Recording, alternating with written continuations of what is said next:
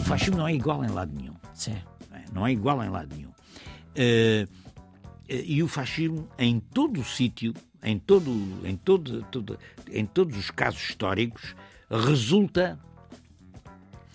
Não há nenhum movimento fascista plebeu, aquele, o fascismo que vem das classes intermédias, aquele fascismo popular plebeu, nenhum deles, nenhum, em nenhum sítio conquista o poder por si só. Nenhum. A conquista, quer dizer, a transformação do fascismo enquanto movimento num fascismo enquanto poder Sim. é sempre feita mediante a aliança com parte das classes dominantes tradicionais.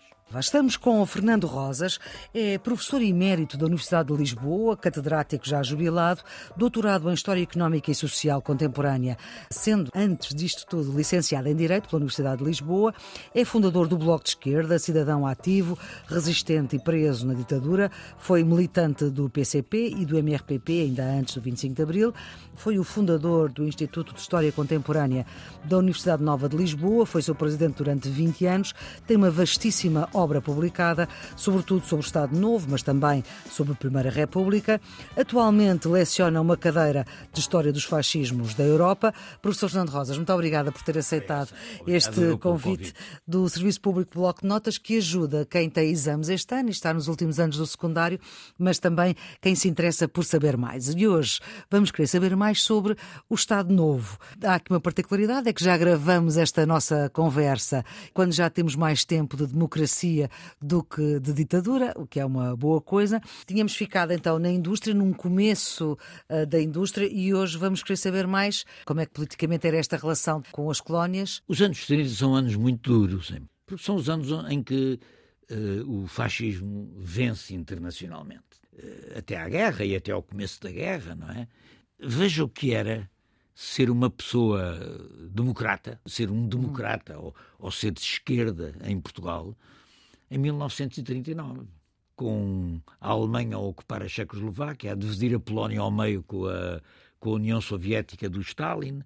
Pelo meio já tinha havido todas as ditaduras. Guerra Civil Espanhola. Guerra Civil Espanhola com o triunfo do, do Franco, aliás, em abril de 39. Atenção, todos os países da periferia europeia têm ditaduras, a maior parte das escolas de natureza fascista ou fascisante começando na Estónia, Letónia, Lituânia, Roménia, Hungria, Polónia, Grécia, Espanha, Jugoslávia, aliás, Grécia, Jugoslávia, Espanha e Portugal. Quer dizer, uhum. é um mundo Isto... só o capitalismo desenvolvido é que não tem é que não tem ditaduras, porque ou seja, mas na Europa é o, é o Noroeste, digamos assim, Sim. são a Inglaterra, uhum. a França e a França andou ali a balançar os Países Baixos, Bélgica e uhum. Holanda, e os países nórdicos, que são países de capitalismo desenvolvido e são países ligados a impérios coloniais, quase todos, onde o sobrelucro das colónias dá uma margem de manobra à burguesia para fazer políticas inclusivas, ou seja, uhum. dar o direito de voto, um, dar um esboço de segurança social,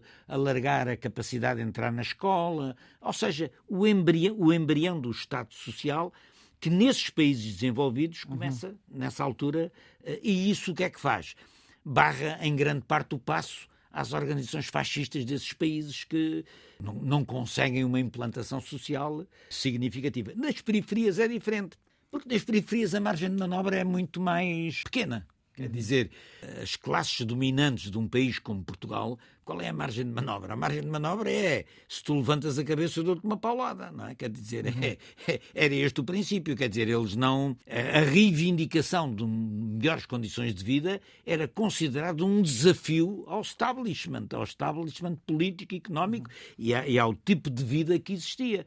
E, portanto, neste tipo de países menos desenvolvidos da periferia uhum. europeia, a resposta à crise, à crise dos sistemas liberais, vai ser eh, ir para a ditadura. Ir para a ditadura. E crescentemente ir para ditaduras tipo fascista, porque primeiro há o exemplo italiano. As direitas europeias fazem do exemplo italiano uma festa, não é? Quer Sim. dizer, porque o Mussolini tinha metido na ordem a Itália, tinha acabado com o comunismo e o socialismo na Itália, tinha eh, estabilizado o valor da moeda, tinha feito a campanha do trigo, tinha feito estátuas e cidades. Quer dizer, era uma coisa altamente mitificada, mas era o... E depois havia a Alemanha nazi que acaba com o uhum. desemprego. Atenção.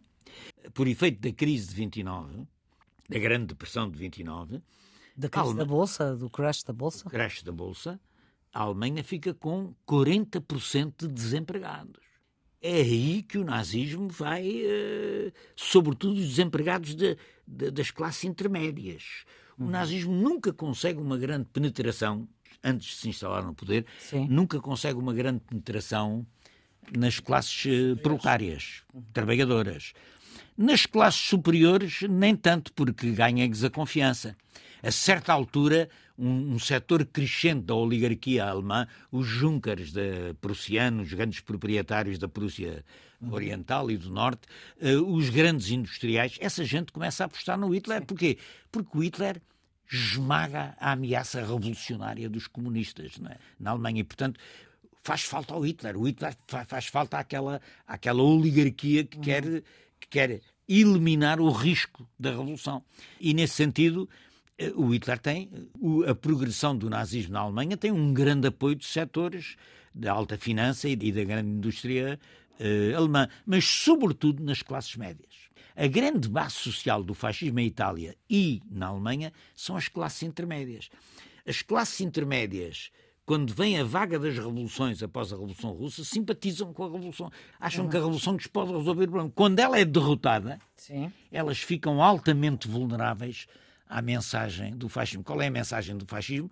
Olha, é uma coisa parecida com o que nós ouvimos recentemente. Não era a América Great Again, mas é a Itália Great Again, a Alemanha Great Again. Ou seja, vamos então levantar uma Alemanha que responda à humilhação da derrota, de, à humilhação de Versailles, que restabeleça os direitos de quem precisa, com uma grande demagogia social, uma grande, uhum. uma, uma, com uma componente social uh, demagógica muito intensa, e isso leva a que o fascismo em Itália e o nacionalsocialismo na Alemanha tenham uma base social significativa quando, quando vencem. Base social que o fascismo português nunca teve, porque o fascismo português é um fascismo é um fascismo é um fascismo que vem que vem da velha oligarquia tradicional em que uh, o fascismo de base, o fascismo popular, aquilo que eu chamo de fascismo plebeu, nunca tem muita força. É sempre um fascismo. É, o movimento fascista. É um fascismo plebeu, que vem de cima.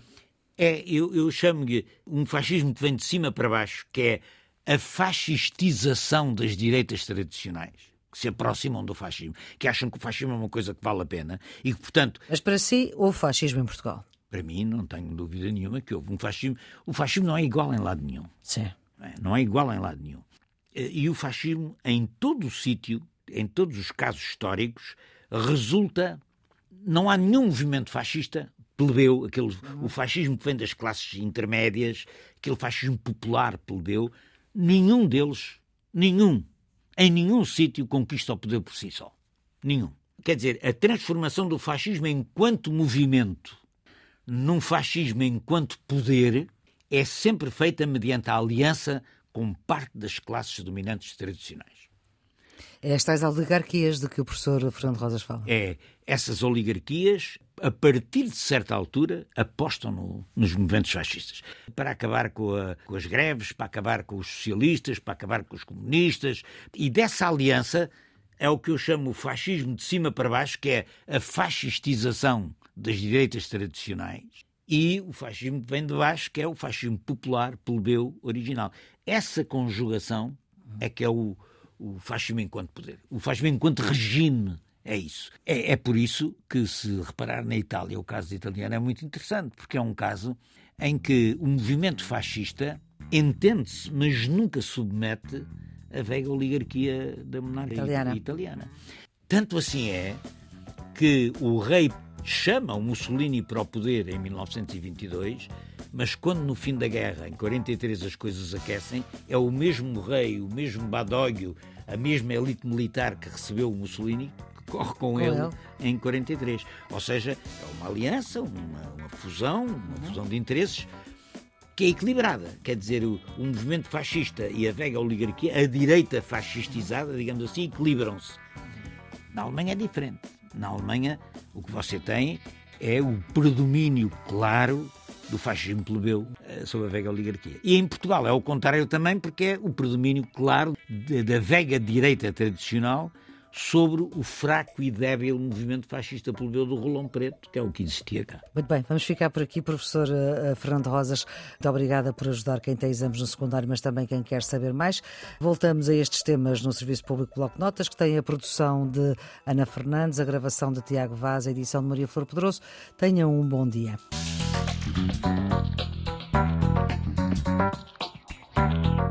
You.